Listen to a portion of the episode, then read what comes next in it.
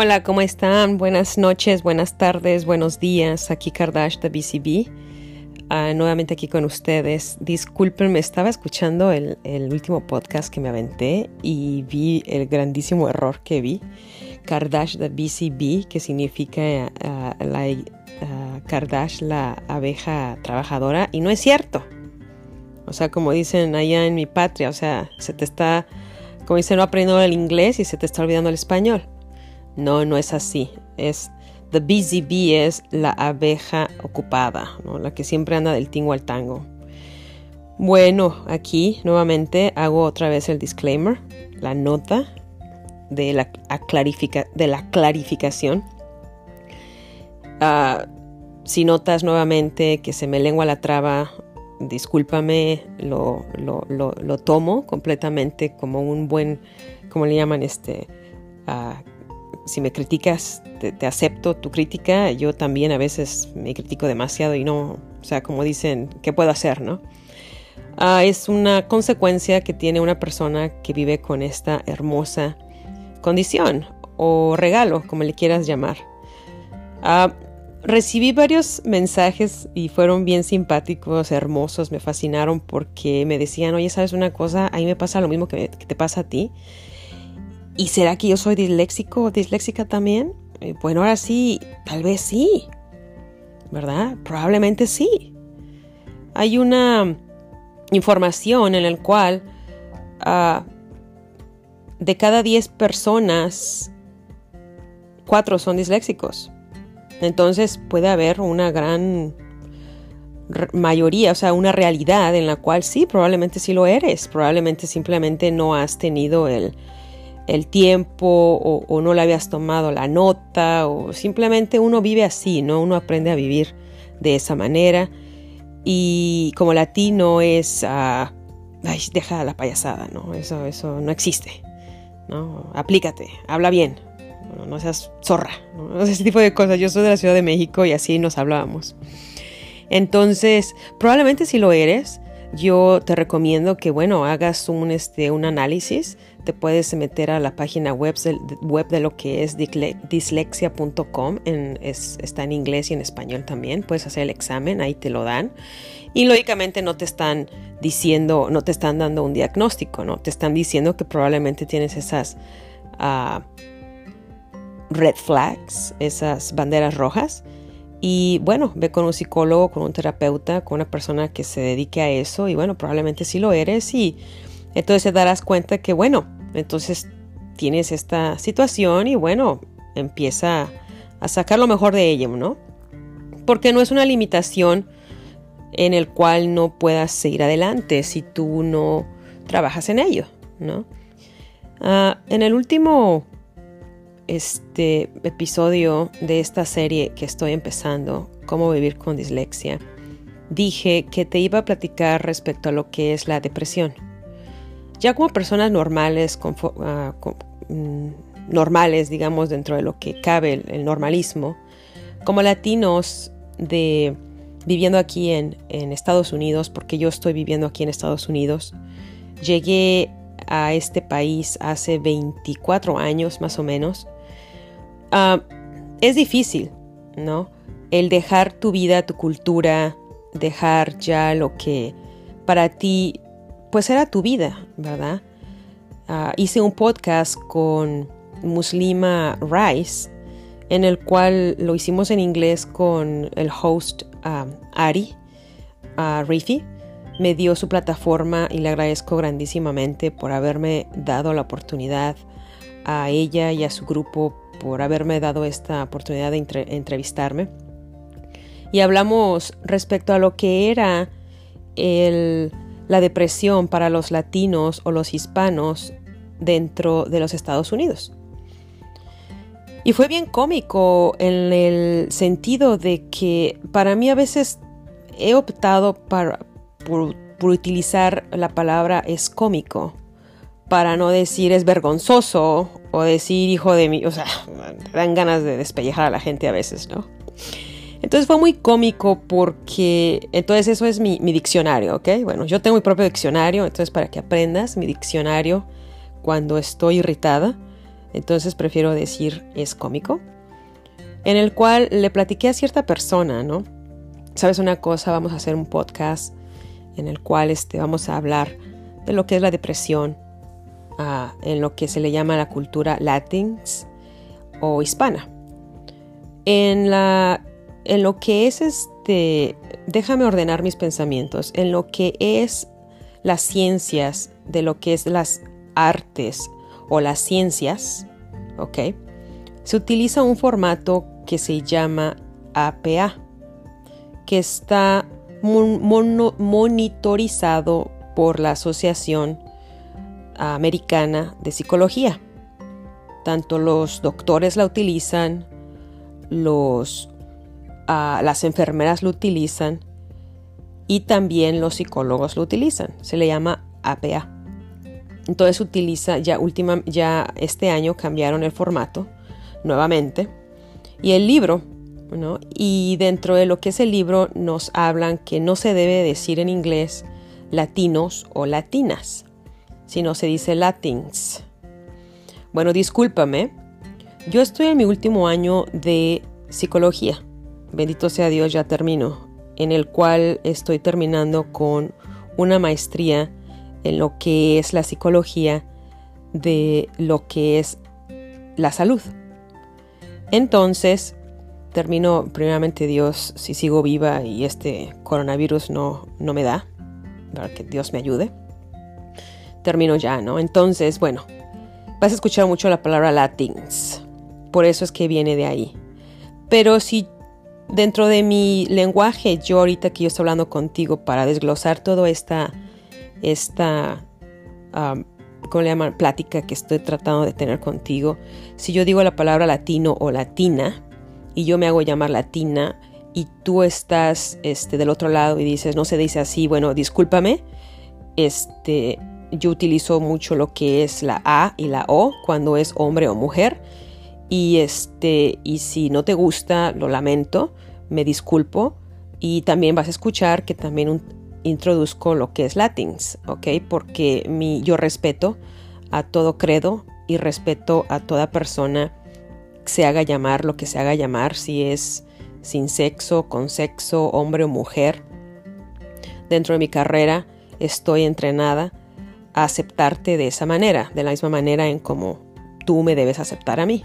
Entonces, acéptame si yo hablo el O y el A sin ah, ningún tipo de conflicto. Bueno, ya que hice esa, ya que aclaré esa parte, entonces estaba yo platicando con esta persona en el cual le dije, ¿sabes qué? Vamos a hablar respecto a esta situación, lo que es el, la, lo, lo trágico que es la depresión en los latinos, latins, culture, hispanos, entonces esta persona me dijo, ¿qué puede pasarle a ellos?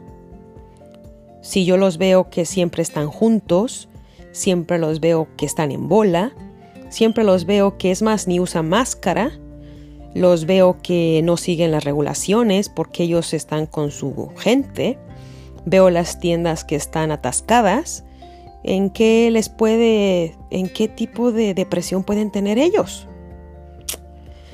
Me dio tanta flojera, pero tanta flojera tener que explicar. Y le dije, ¿sabes qué? Échate el podcast. Porque tú sí lo ocupas. O sea, tú sí, sí lo ocupas, man. me, dan unas ganas de agarrarlo y azotarlo así. Pero yo había hecho mi, ¿cómo le? Mi, mi meditación matutina. Entonces dije, ok, breathe in, breathe out. Hoy no te golpeo, ¿no? Entonces dije, bueno, ¿sabes qué? Para ti, para personas como tú, es que vamos a hacer este tipo de podcast. no es fácil hacerlo. En realidad te dan nervios. Y sabes que vas a escuchar críticas ¿no? de la gente, porque la realidad es que cuando tú haces algo, la gente te va a criticar. O sea, no quieres que te critiquen, pues entonces no hagas nada. Y así es la vida, ¿no? La, la gente, todos los seres humanos así somos. Bueno, entonces regresando respecto a lo que es esta situación de lo que es la depresión dentro de lo que es la comunidad hispana latins, latinos o latinas. Entonces, este, dentro de los Estados Unidos, Te voy a explicar, y, y tú como lo debes de saber, si eres de primera o segunda, tercera generación. Yo soy la primera generación al llegar aquí a Estados Unidos. Primero que todo, cuando una persona viene a Estados Unidos, toma la decisión de cortar la 50, el 50% de su vida, o probablemente más. Mi, situación en la cual yo vine a Estados Unidos es mucho pero muy compleja y muy distinta a lo que viene mi amigo el bracero, mi amigo, colega, este, hermosas personas que vienen a trabajar a este país. Yo en bono en otra situación. Tengo un libro el cual narro parte de mi vida. Pero entonces yo llegué a Estados Unidos en otras circunstancias y por otras circunstancias y por otras situaciones. Pero ahorita no voy a hablar de mí. Vamos a hablar de las circunstancias de esas personas que dejan su país y que tienen que venir aquí a Estados Unidos porque a veces la limitación económica, las oportunidades dentro de México, también voy a hablar de lo que es México. No tengo mucha autoridad como para hablar por otras raíces o por otras culturas, la cual yo sé que si tú vienes a este país es porque pues probablemente quieres mejorar tu vida, ya sea económicamente o mentalmente o por situación de religión o de libertad, ¿no? Entonces, cuando un latino, un, un, hispano viene para acá, está cortando del 70 al 50% de lo que es su vida. Estábamos platicando con Ari respecto a lo que es la comunidad en nuestros países. Aquí en Estados Unidos no tenemos ese tipo de comunidad. Sí, tratamos de estar juntos lo más que podemos, apoyamos nuestros propios negocios, sí, apoyamos la comida mexicana, aunque no nos guste la último restaurante que abrieron, lo apoyamos porque siempre buscamos esa, ese conecte con lo que es nuestro país, ¿no? Yo soy mexicana y voy a hablarte siempre de lo que es mi punto de vista como mexicana.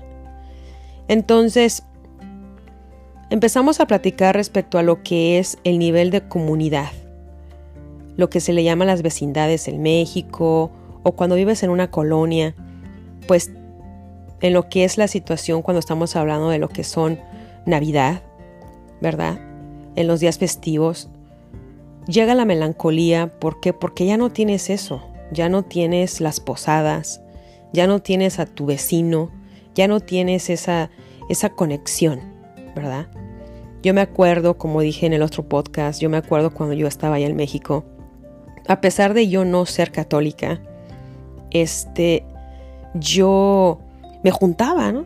Con, pues, mis amigos, pues, con, la pandilla, ¿no? Como dicen allá en, mi, allá en México, ¿no? Pues con los, con los chavos.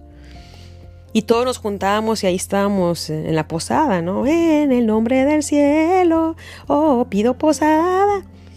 Bueno, el ponche, las piñatas y el convivir, ¿no? Aunque a veces las personas que vivían ahí a veces no te caían muy bien, pero en esos días olvidabas de las diferencias, ¿no?